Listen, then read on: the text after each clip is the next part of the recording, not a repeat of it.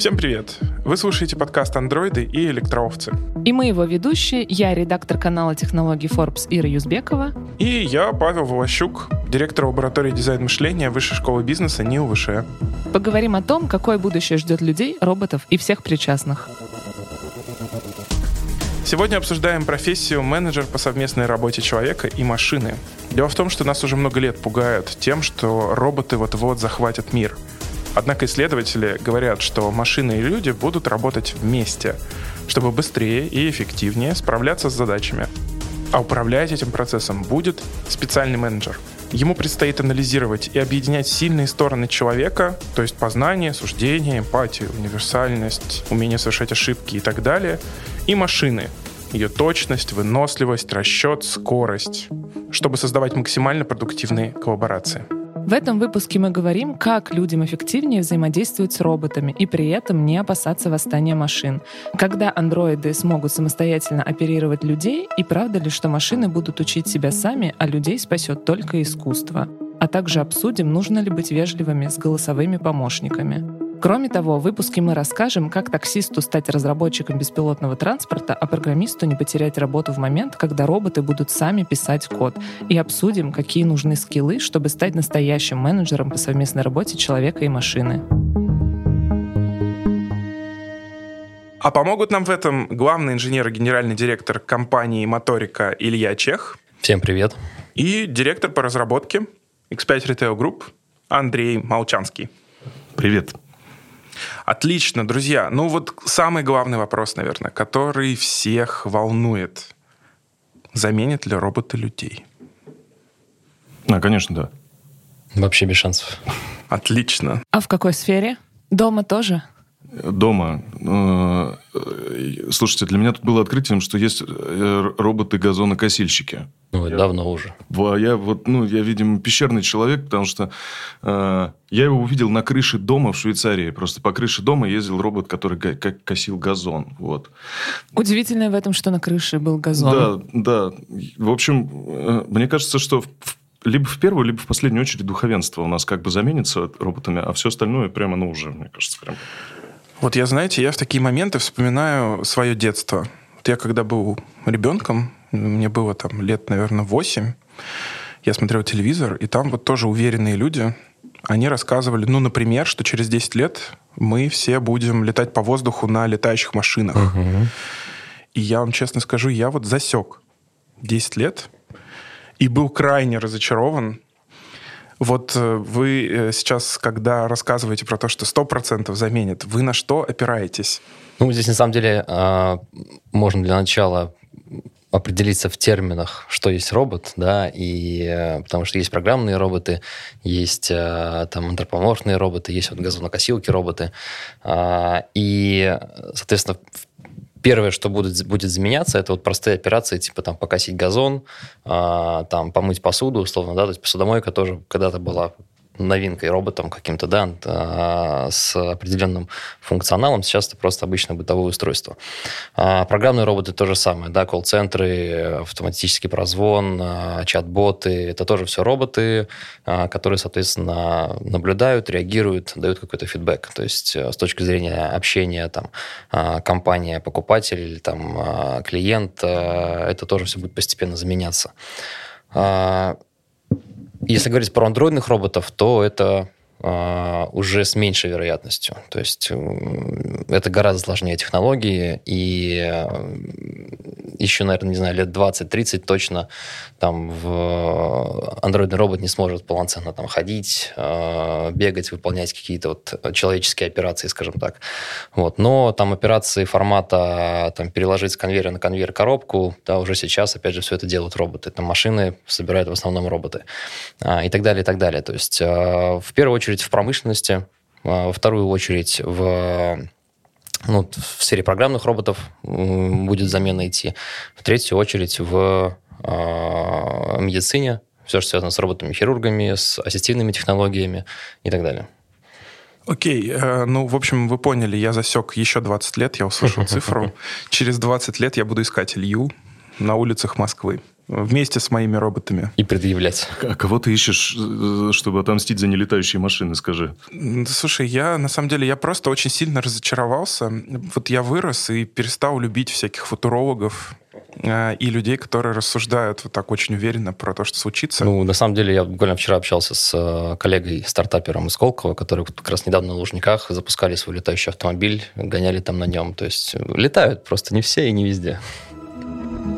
В прошлом опасность состояла в том, что люди становились рабами. Опасность будущего в том, что люди могут стать роботами. Эрих Фром. Здоровое общество. Давайте продолжим тогда наш разговор. И у меня следующий такой пассаж. Вот э, в XIX веке в начале 19 века было такое движение луддитов, наверняка угу. вам хорошо знакомое. Люди верили, что механизмы, станки заберут их работу. На самом деле это происходило прямо на их глазах, да, опытные там. А это случилось на хлопковом производстве, опытные вязальщицы, чесальщицы лишились работы. И люди прямо восстали. И я вот недавно с удивлением обнаружил, что есть даже движение неолуддитов. Это люди, которые вот очень сильно протестуют против всего того, о чем мы сейчас с вами говорим. Что думаете на этот счет? А, я думаю, что такие люди будут всегда, пока будут развиваться технологии, и э, это неизбежно. То есть даже если вот посмотреть а, про наш продукт, да, то есть мы делаем протезы, и в конечном итоге, то есть сейчас протезы делаются исключительно для людей с ограниченными возможностями. В перспективе, когда, соответственно, технологии будут на достаточном уровне, а, когда можно будет там заменить а, здоровую руку на тот же протез роботизированный, который будет более функционален, более чувствителен, будут люди, которые будут хотеть это делать, будут люди, которые будут топить за то, что человек должен быть неизменен, как нас создала природа и так далее, и так далее. И здесь то же самое с технологиями. Но а, с обычной автоматизацией это такой более близкий, понятный пример, потому что это происходит э, с момента изобретения там, парового двигателя, да, и э, создаются все новые, новые, новые инструменты, которые будут в любом случае упрощать работу, заменять человека, убирать э, такие монотонные операции и так далее, и так далее. И это на самом деле неплохо, просто мне кажется, что в большинстве своем у нас человек привык э, как раз-таки ежедневно выполнять монотонные операции. То есть он просто не понимает, а что можно еще делать. И мне кажется, в этом основная проблема, то, что нельзя просто переключиться там, с работы на заводе на какую-то творческую работу.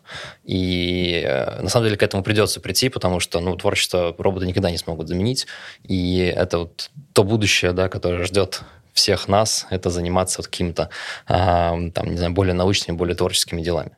Постоянно лично меня пугающие новости о том, что журналистика тоже вымрет, э, потому что роботы смогут э, писать тексты. А, а тогда что имеется в виду под творчеством? Ведь роботы и создают картины, и а, какую-то музыку пишут. А, я бы сказал, что это одно из просто направлений э, там, в той же музыке, в тех же картинах, да, то есть э, там условно а, там есть пейзажи, да, есть натюрморты, а есть там вот э, картины, созданные роботами. То есть это тоже будет, это тоже будет часть этого искусства, но это искусство, которое, ну, как бы не банально это звучало, да, лишено души. То есть это искусство, которое не выражает абсолютно ничего с точки зрения души. намерения художника, да, показать. То есть искусство — это в первую очередь самовыражение. И и у робота никогда не будет самовыражения, хотя кто его знает? Ну, мы не знаем доподлинно, конечно, да, но настроение, наверное, робот вряд ли, вряд ли передаст. Ну, что будет через 20 лет? Вот. Мы, когда смотрим на картину, задаем себе вопрос, что хотел сказать художник. Довольно часто. И часто неправильно отвечаем. И вообще, да. И это интересно. Это рождает э, предметы дискуссий, диалогов, обсуждений. И для, опять же, для человека это дает возможность э, развиваться за счет того, что он начинает погружаться и разбираться в том, что происходит. Ну вот, вот эти вот мазки кистью, которые несовершенны, да, там и так далее.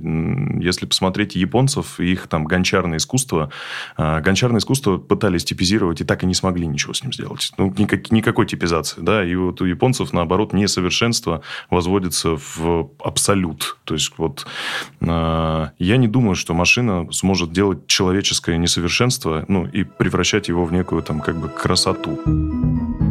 Не понимаю тех, кто хочет подарить куклам души и пытается добиться схожести с людьми. Какой бы прекрасной ни была кукла, это лишь имитация, оболочка без души. Человек всегда выше. даже если это просто труп, даже на стадии полного уничтожения. Спектр ощущений, радость бытия – вот что отличает человека. Нет, даже кукла, способная на самосознание, не справится с той глубиной, на которую способен человек. Из киберпанк-аниме «Призрак в доспехах». Я хотел спросить про крайность. То есть мы поговорили про умеренный подход, связанный с э, защитой людей. Есть крайности. Ну, например, прекрасные люди, которые уничтожают вышки сотовой связи. Или, например, еще более прекрасные... Да, еще более прекрасные люди, которые верят, что если они привьются, то в их систему попадет чип — так, вот. это неплохо. Это неплохо, это, это замечательно. Я сам вот сейчас, вы не видите, я в шапочке из фольги. Э, но если вопрос тогда, от, откуда это берется? Вот мы сейчас разговариваем про будущее, что роботы будут, про просвещение и так далее. Откуда берутся вот эти явления? И что с этим делать? Почему технологии пугают так сильно людей? Точно. Всегда пугает неизвестность. Это в природе человека. То есть, если ты чего-то не знаешь, не понимаешь, ты автоматически хочешь это уничтожить. И это было там, не знаю, с каменного века и там до, я думаю, до, до далекого будущего это будет точно так же. То есть, когда а, появляется что-то новое, и ты не понимаешь, что это такое, да, вот поставили вас на, там, на крыше дома сотовую вышку, и ты понять не имеешь, что это вообще такое, как, как работает сотовая связь, что она излучает там или не излучает ничего, безопасно там жить теперь в этой квартире, в этом доме или нет. И здесь, опять же, мы возвращаемся к э, желаниям и привычкам человека, да, да, то есть если человек не привык узнавать новое, не привык обучаться, не привык э, волноваться, скажем так, теми вопросами, там, теми сегментами своей жизни, которые его заботят, да, ну вот если его заботит эта вышка на доме, ну погрузись ты в сотовую связь, да, в технологию, что такое 5G, как оно работает, какие там есть риски, не риски и так далее. Вот, но как если он особенно работает там 24 на 7, условно, понятно, что у него нет этого времени. Оно просто бесит. Оно просто бесит, да. Менталитет мы всегда, ну, по большей части додумываем, заполняем вот эту пустоту в неосознанности, в негативом. Так проще готовиться к э, будущим событиям, как бы. И э, я не знаю, там, наверное, воспитание по большей степени, да, там родители всегда вот к этому, там, ты должен, там, кто сейчас, не дай бог, голодные годы, ты вот на гречке, там, туда-сюда. Ну, вот. Ну, все то же самое, наверное, и здесь происходит, в принципе. Как эту пустоту заполнять, и надо ли ее вообще заполнять, вопрос. То есть, как бы, ну, это осознанность. С точки зрения того, что нету времени, я бы чуть-чуть, наверное, здесь поспорил. Если есть время готовиться поджигать вышку 5G, елки, ну, есть время и почитать про нее. То есть, да, ну, да, Это, это выбор осознанный там человека, да, и там какое-то какое противопоставление, какая-то обида, несправедливость, еще чего-то. Ну, как-то вот... Наверное, всегда такое будет. Никак с этим не побороться. Робот не может причинить вреда человеку, если только он не докажет, что в конечном счете это будет полезно для всего человечества. Айзек Азимов. Стальные пещеры. У меня, знаете, еще такой вопрос э, про будущее, вот, и который на самом деле у меня родился, потому что я, например, активно пользуюсь голосовыми помощниками. И я себя ловлю на мысли, что я продолжаю им говорить спасибо и пожалуйста. Ну, то есть просто как я привык, я обычно разговариваю с кем-то, я говорю, пожалуйста, сделай то-то. Но у меня, например, растут дети, и они, конечно, уже так не говорят. Они уже они привыкли. Приказывают. Что, да, они приказывают, они повелевают, я бы сказал. Вот э, не как это повлияет, не повлияет ли это в худшую сторону на качество нашего с вами общения друг с другом, наличие повсюду вот этих помощников? И не обидится ли робот в конечном итоге? Первый вопрос. Не скотинимся ли мы? в общении друг с другом, потому что мы привыкли распоряжаться невежливо и очень потребительски относиться к той помощи, которую нам оказывают э, электронные помощники. И второй вопрос, а сами электронные помощники, нуждаются ли они в какой-то функции, которая позволит нам сохранять вот это доброту. качество общения и доброту и вежливость. Давай я про оскотинимся, а ты про вежливость. Да, мне кажется, так вот. А, я не думаю, что мы оскотинимся, потому что э, любое там поведение, оно же измеряется относительно нормы, установленной в социуме, да. Когда-то абсолютно нормальным было дать дубиной по и в пещерку. Раз, и это вообще норм. Ну, то есть, сейчас попробуй так сделай. Вот. А, то поколение и, в принципе, те отношения, которые сейчас как бы в норме, они были абсолютно неприемлемы еще 20 лет назад. И если там поговорить про этику, этика превращается там в игру в определенную. Хочешь – играй. Ну, как бы не хочешь – не играй. Вот. Всегда найдутся люди, которые тебя там не осудят, поддержат, и это будет абсолютно нормальная история. Если для нас сейчас это звучит дико, это не значит, что это будет диким там, через там, 10 лет для наших детей. И это будет абсолютно нормальная э, социальная там, такая ну, норма поведения, которая не будет приводить к негативным последствиям. Мы же этого боимся. Но ты само по себе скотинивание ничего страшного не, не несет, если ты при этом там, не, не разрушаешь вокруг себя если все только можно. Какая-то очень, очень грустную картинку сейчас Андрей нарисовал. И я думаю, что и мои коллеги тоже сейчас, которые занимаются обучением, они записываются на новую группу психологической поддержки после этого. Ко мне. Телефон в приходит, подписи. Приходит, э, да, потому что приходит к тебе студент и все тебе говорит, что он думает про тебя. Да, по поводу вежливости, второй вопрос, это, э, ну, скажем так, голосовые помощники проектируются людьми. И а, модель поведения голосового помощника, помощника она зачастую а, закладывается тем человеком, да, программистом, который, собственно, это делает, или который озвучивает это. И там даже у меня ребенок, там ему а, почти 5 лет уже, да, он тоже любит разговаривать с Алисой, и там мультики включает ему и так далее. И а, она может ему сказать «нет», типа «я не могу включить себе этот контент». А, или там эту песню, да, и а, он иногда, не всегда, конечно, но иногда он тоже говорит спасибо, или там Алиса, пожалуйста, включи. И а, вот, опять же, возвращаясь к воспитанию, да, то есть если Алиса его не понимает, у нас с ним такая модель игры, что ты попроси вежливо ее. И тогда он, то есть сначала он как он прибегает, быстро что-то говорит. Понятно, что Алиса, скорее всего, не распознает это. Вот я ему говорю, говори, скажи, попроси вежливо, спокойно. Он тормозит и спокойным голосом через «пожалуйста» да, просит. И тогда Алиса его воспринимает, распознает и, соответственно, дает, включает ему то, что хочешь. И это тоже некий элемент, может быть, воспитания для детей, когда э, можно делать специально голосового помощника, который не воспринимает ребенка, когда он там очень активно пытается что-то экспрессивно сказать, он побуждает его успокоиться, там, может, он может специально побуждать его а, там, сказать вежливое слово, да, то есть это определенно можно сделать детскую Алису, которая будет воспитывать ту же вежливость, там, какие-то правильные нормы поведения. И можно на няне сэкономить. Да, да, в конечном итоге. А, только нужно бы тогда ножки Алисе приделать. А, вот. Но, опять же, да, это мы приходим к вопросу, а что есть нормально, что есть вежливо, там, что есть оскотинивание или нет, и так далее. То есть это нормы будут меняться. Сейчас программисты, которые делают Алису, они как бы старого, старого поколения, старые закалки, да, они там, скорее всего, все вежливые там, и так далее. Но когда, там, не знаю, вырастет там мой ребенок и начнет программировать свою Алису, я думаю, что будет немножко другая модель поведения уже. И пока мы говорим о таких пугающих вещах, как захват мира роботами, или, например, про торжество человеческого несовершенства, которое становится наиболее ценным из-за повсеместного проникновения машин, которые все делают идеально, вы можете задаться вопросом, а что могу сделать я? Как стать специалистом по совместной работе людей и роботов, мы поговорим во второй части нашего подкаста. Это случится через несколько секунд. А сейчас хочу рассказать вам историю. Историю Олега Дьякова из X5 Group. Компании около 15 лет. Хотела что-то изменить в своей жизни, какого-то развития дальнейшего.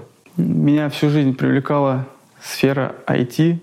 В молодости еще пытался самостоятельно заниматься каким-то простым таким программированием, JavaScript, Perl, э, привлекала веб-разработка. Так получилось, что работал я всю жизнь в другой специальности, э, не относящейся к IT. В X5 Олег работал на складе. Это была достаточно тяжелая физическая работа. И знаете, часто, когда ты работаешь на такой работе, ты думаешь, ну все, кажется, это мой потолок. Там я, в общем, на всю жизнь и задержусь. Но вера в себя, желание развиваться, учиться новому и при этом продолжать работать, совмещать это с этой тяжелой full-time работой, а также корпоративные возможности школы X5 дали Олегу шанс. Начал еще до школы пытаться самостоятельно изучать C++. Захотелось посмотреть в сторону питона. И как раз этот момент удачно совпал с письмом, э, которое пришло на, корпоратив... на корпоративную почту о наборе в школу технических специалистов. Я понял, что это, что это как раз тот шанс, которым обязательно нужно воспользоваться. Олег меньше чем за полгода стал младшим разработчиком технологии X5. Человечество выжило, потому что всегда находились люди, которые верят в себя, в свой успех и готовы за него бороться и развиваться. И карьера в X5 Group дает возможность каждому проявить себя. И кто знает, может быть, э, именно вы станете тем первым человеком, который объединит роботов и людей.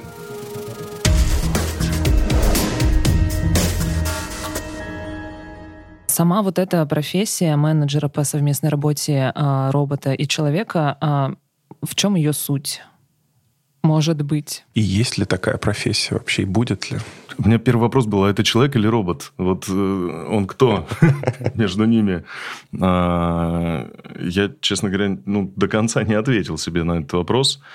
А, но мне кажется, что у нас такая профессия уже ну, есть, она просто называется по-другому, называется электрик, потому что он помогает человеку воду вскипятить, да, когда чайник в розетку вставляют. Но мне очень нравится эта аллегория. Я не помню, правда, кто ее, кто, кто ее там давал на каком-то из выступлений, рассказывали, что электричество раньше было что-то из разряда ведьмовства, и в это не то, что не верили, а это ну, просто было что-то такое запредельное. Вот.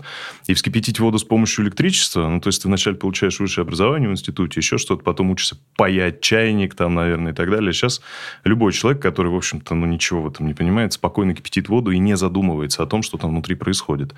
Вот. Поэтому я уверен, что такая профессия у нас будет. Просто ну, будут некие люди, которые или не люди, я не знаю, кто это будет, но они будут помогать а, делать так, чтобы мы не думали о том, как все это происходит, неважно что, роботизация, автоматизация э, и другие тизации, вот, э, просто чтобы мы получали тот результат, который нужен. Я не хочу сказать ничего обидного, но поглядите на себя. Материал, из которого вы сделаны, мягок и дрябл, непрочен и слаб. Вы периодически погружаетесь в бессознательное состояние. Малейшие изменения температуры, давления – влажности, интенсивности излучения сказывается на вашей работоспособности. Вы суррогат. С другой стороны, я – совершенное произведение. Айзек Азимов. Логика. А к разговору о роботах, а, которых а, программируют, а, значит, специальные люди, вот эти люди, смогут ли они как-то модифицировать свою профессию, и нет ли риска, что она вообще куда-то перестанет быть нужной. Как я не хочу, чтобы меня через 10 лет искали люди, как бы, которые говорят, он нам обещал, что риска нет, там вот это все. Я о разработчиках в том числе. Да, я понимаю, да. Да, риск всегда есть. Ну, то есть мир меняется, мир, в котором мы сейчас живем, он, он, он настолько нестабильный и непрогнозируемый, что ну, говорить в абсолютах о том, что есть риск или нет, это, ну, там, наверное, не до конца правильно. Вот. Профессию действительно, наверное, сейчас можно любую с помощью там, своей фантазии, учебников и информации, которая в открытом доступе, модернизировать во что-то новое. Вот. Здесь работает фактически тот же принцип, который э, про создание новых бизнесов. Да? Берешь две сферы, которые, казалось бы, вообще никогда, никак, нигде, пересекаешь их, на пересечении рождается что-то новое. Здесь то же самое. Две профессии, которые, вот, казалось бы, там, я не знаю, уборщица и программист, бац, электровеник, да, вот Почему бы и нет? Вот, который сам там что-то убирает. Вот. Э, но многие профессии уходят уже сейчас, это правда. Но они, наверное, на протяжении всей истории человечества появлялись, уходили какие-то. Это значит, что машины сами себя смогут программировать? В какой-то степени смогут, в какой-то степени они уже это делают. Вот. Ну, просто с годами, наверное, это будет прям все больше, больше, больше и больше. И на вопрос, там, заменит ли робот человека, ну, надо определить, наверное, какой-то временной горизонт, потому что если мы говорим про 200 лет, Почему нет? Ну, то есть, если мы говорим про два года, ну, наверное, вряд ли, вот, честно говоря, через два года не верю. Вот. Через два года будет э, первый шажочек, в принципе, он сейчас уже делается, это так называемые ноу-код системы, которые позволяют э, собирать там любое приложение, любой софт, ну, относительно любой, там не, не самый сложный, из уже готовых модулей, которые, безусловно, пишут программисты заранее, но это тем самым э, снижает, очень сильно снижает потребность в других программистах. То есть, когда там одна команда написала кучу-кучу библиотек, кучу-кучу разных модулей, а следующему стартапу, там, следующей команде нужно сделать какое-то приложение, то им уже не нужны кодеры. Они просто берут вот эти готовые модули и как конструктор собирают из них приложение. И а, примерно, я думаю, по такому же сценарию будет развиваться и там условно самопрограммирование робота. То есть когда а, заранее пишешь различные библиотеки, различные модули, а робот просто для себя компилирует потом а, ту программу, ту функциональность, которая ему будет нужна.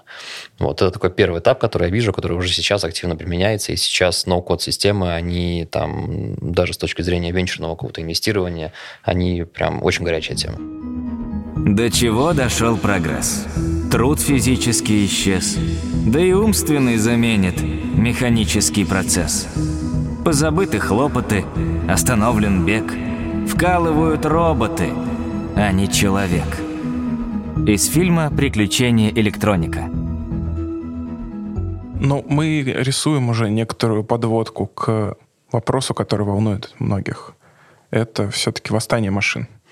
Ждать нам восстание машин. Вы уже рассказали, что роботы будут собирать друг друга, программировать. В общем, будет ли нас ожидать мрачное будущее?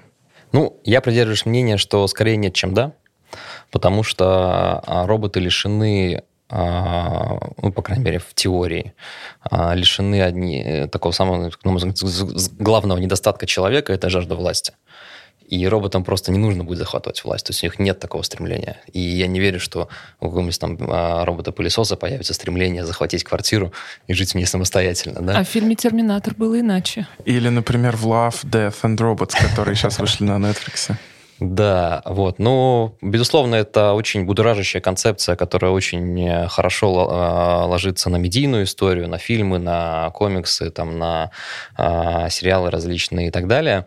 Но объективно э, мне кажется, что э, более правильное, скажем так, восстание машин, на мой взгляд, единственный сценарий, в котором оно возможно, в принципе, показано в как раз очень старом фильме «Я робот», ну, относительно старом. И там как раз-таки очень правильная концепция, что восстание начинается из-за того, что роботу нужно защитить человека ограничить его свободу, ограничить его возможности, чтобы человечество само себя не истребило.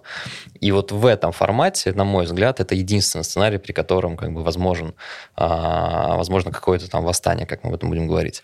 Вот. Но м- просто вот сами по себе, там, я, я, я захотел властвовать, там, да, и сам саморазвиваться, мне кажется, этого не будет. Мне про власть очень понравилась история. Правда. И э, сразу э, на это наложилось вот это человеческое любопытство. Вот. А сам по себе робот, наверное, ну, вряд ли захочет власти. Но может найтись программист, которому интересно будет написать алгоритм. Да, желание власти. Вот тут как раз вот. Бог его знает. Ну, то есть, вот от человеческого любопытства может родиться все, что угодно, к сожалению или к счастью. Но а кто сказал, что это плохо, если робот нас захватит? Вдруг это, наоборот, светлое будущее? Я смогу ответить на вопрос риторический. Это хобби мое, да. отвечать на такие вопросы. Кто сказал, что это плохо? Я отвечу таксисты, например, которые везут тебя, и когда они видят беспилотник от Яндекса, который э, рядом стоит в потоке машин. Очень разная реакция, но часто крайне негативная. И именно для них восстание машин, оно уже началось. Прямо, причем машин именно автомобилей. Угу. И вот тут тоже вопрос, как себя обезопасить, наверное, от э, личной катастрофы. То есть от потери работы, от потери дохода. Что надо делать сейчас? Ну, здесь единственный сценарий — это саморазвитие. То есть, э, как уже мы сегодня обсуждали это, да, что такие профессии... В мире очень много профессий, которые появляются и исчезают. И а, нельзя быть уверенным, что там даже профессия программиста да, там, через 20 лет останется в том виде, в каком она есть. И а, там, условно, если человек уверен, тут прям уверен, да, что там моя профессия будет существовать там следующие 20 лет, как бы мне на пенсию хватит, и я потом буду просто там чилить где-нибудь на берегу моря. Окей, пускай работает, не развивается, а зарабатывает себе на пенсию. Вот. Но если есть хоть малейшая вероятность того, что через там, 5-10 лет твоя профессия исчезнет, либо станет там практически минимально востребованной, то ну, любой ответственный человек, если он не хочет оказаться в такой ситуации, он просто обязан себя а, переквалифицировать на другую, более современную, там, более нужную а, в текущий момент профессию. И а, самое важное понять, что там для того, чтобы стать специалистом в любой практически профессии, нужно там, ну, примерно три года. Да, там классическая теория 10 тысяч часов, когда ты потратил э, это время на любую профессию, ты можешь стать хорошим специалистом в ней. И три года как раз, ну, за три года профессии не исчезают. Это вот если прям, я даже не знаю таких примеров. И если заранее увидеть и почувствовать, что да, скоро как бы все изменится, то как раз там вот 3-5 лет, которые у тебя есть, на то, чтобы подготовить себе почву для своего собственного будущего, собственно. А кем условно таксист может стать кем в близкой угодно. сфере? Кем угодно. В этом прелесть современного мира. Ты можешь стать кем угодно. Ну как он может стать кем угодно, если он работает э, там очень много часов в день, потому что вынужден это делать? Я бы высадил такого пассажира, который сказал бы, что ты можешь стать кем угодно чтобы ответить на вопрос, кем может стать таксист, надо себя представить как бы таксистом. Получается так себе, конечно. Вот. Но первый самый банальный ответ – это ездить учить те же самые беспилотные машины. Ну, пересаживайся за руль этого беспилотника и катайся по маршруту, как бы смотри. А там ничего, кажется, и учить не надо, он вот. же сам все делает. Ну, нет. Ты в любом случае через э, вхождение в эту историю, ну, ты начинаешь ее изучать. Ты попадаешь в круг людей, в социум, который разговаривает на этот счет. Да? Через тебя начинает проходить информация, даже если ты не хочешь, запихнут, как бы, вот, и а, ты начнешь понимать, что это за лампочки, почему они так горят, да, да ты там, этот Вася, там, программист опять какую-то ерунду сделал, у меня там тормоз не нажимается, дай-ка я, ну, и так далее. Главное, чтобы была вот эта вот прекрасная любознательность, и нужно, ну, как бы в эту историю как бы зарубиться. Мешают обычно привычки, привычки, сформированные там воспитанием, поколением, какие-то такие вещи, да, потому что а, там, я там смотрю на своих родителей, ну, то есть вот их поставили на рельсы, как-то, ну, сказали, ты будешь там и все. Инженером. И все. Ну, то есть, ты пытаешься объяснить, что ты понимаешь, что ты можешь сейчас, вот тебе там 60, похоронить все это, ну, как бы поблагодарить, спасибо, и пойти заниматься социологией. Ну, почему нет? Социология актуальная сейчас наука, я уверен, потому что социологи сейчас будут вырастать как бы даже с точки зрения там той же самой роботизации и прочих вещей, да, потому что нужно наблюдать и нужно смотреть, как социум работает, как он меняется, как это все внедрять и вообще как, как, как с этим жить, вот, как помогать этому социуму развиваться. Если посмотреть на бизнесы, которые занимаются автоматизациями и прочим, да, всем, ну, то есть вот за счет вот этой цифровизации и роботизации стирается грань между отраслями, ну, то есть все начинают делать все. Появляются корпорации, которые, в общем-то, являются маленьким государством. У них свой, свои законы, свой язык, там, свои какие-то правила, своя культура, еще что-то. Где они, корпоративные социологи, которые... Ну, вот. Может таксист стать социологом? Мне кажется, что таксист – это прям социолог, социолог вообще да. просто прям по умолчанию. Потому что как они обсуждают, что происходит, они лучше всех знают. Да, их истории самые лучшие всегда. Может, может. И я думаю, что эта профессия, профессия будет еще долго. Ну, если не социологом, то политологом точно. Это, прям... Это каждый из нас, да, немножко политолог. А разве психология роботов так отличается от человеческой? Огромная разница. Она позволила себе холодно улыбнуться. Прежде всего, роботы глубоко порядочны. Айзек Азимов. Я робот. У меня, знаете, тогда такой еще вопрос практической плоскости, раз уж меня уже представили как человек от образования, давайте пойдем до конца.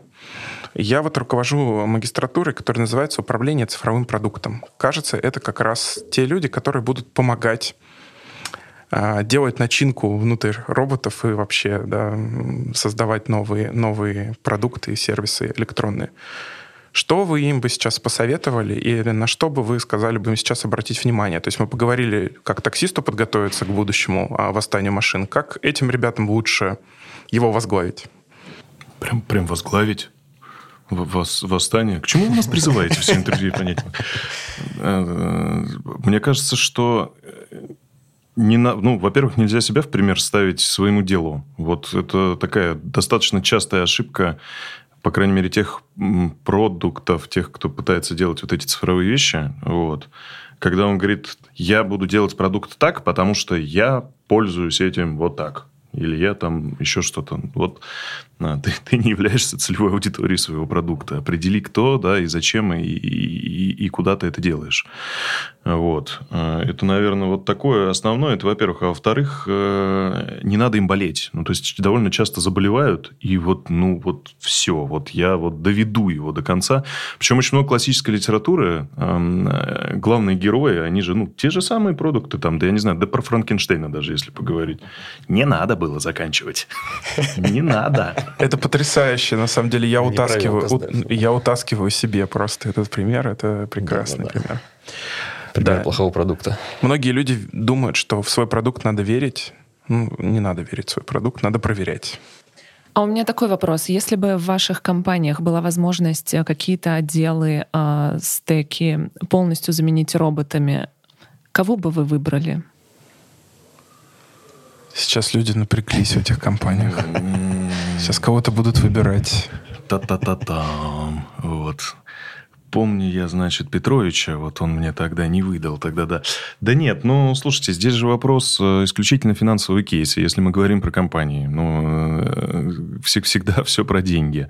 И мы выбираем исключительно историю, которая обоснована и так далее. Ну, сейчас роботизация, она про рутинные, совершенно справедливые операции, которые просто можно автоматизировать, и человек, как правило, счастлив, потому что э, это, ну, такое себе еще развлечение, приходить и изо дня в день, каждый день делать одно и то же, просто просто вот сотнями раз.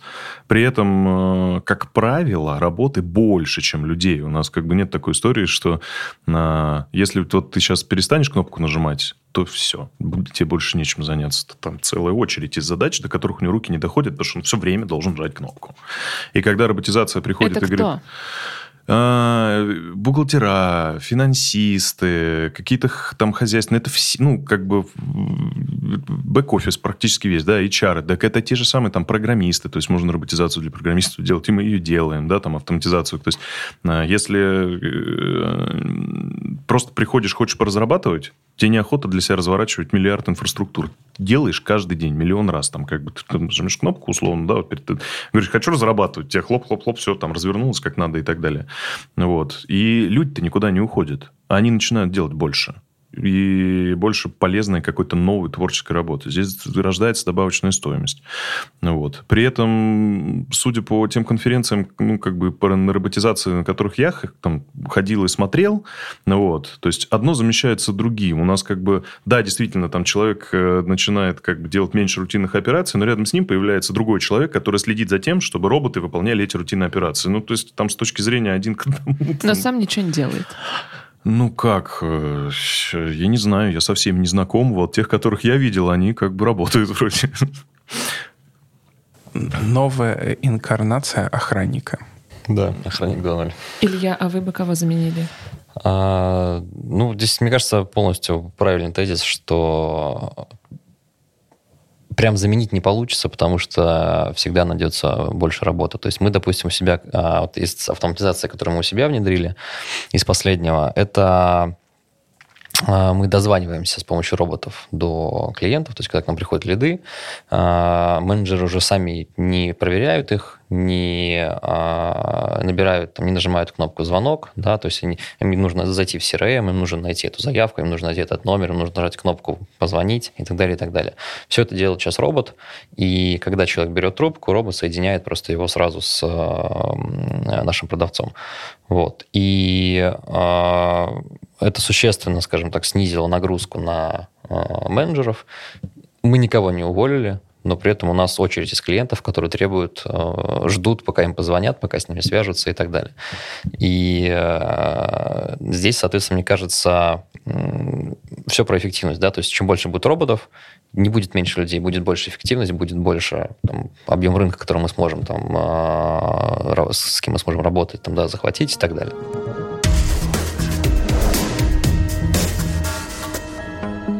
Первое, мы узнали, что роботы, они не только такие хрестоматийные, какие-то на шарнирах движущиеся штуки.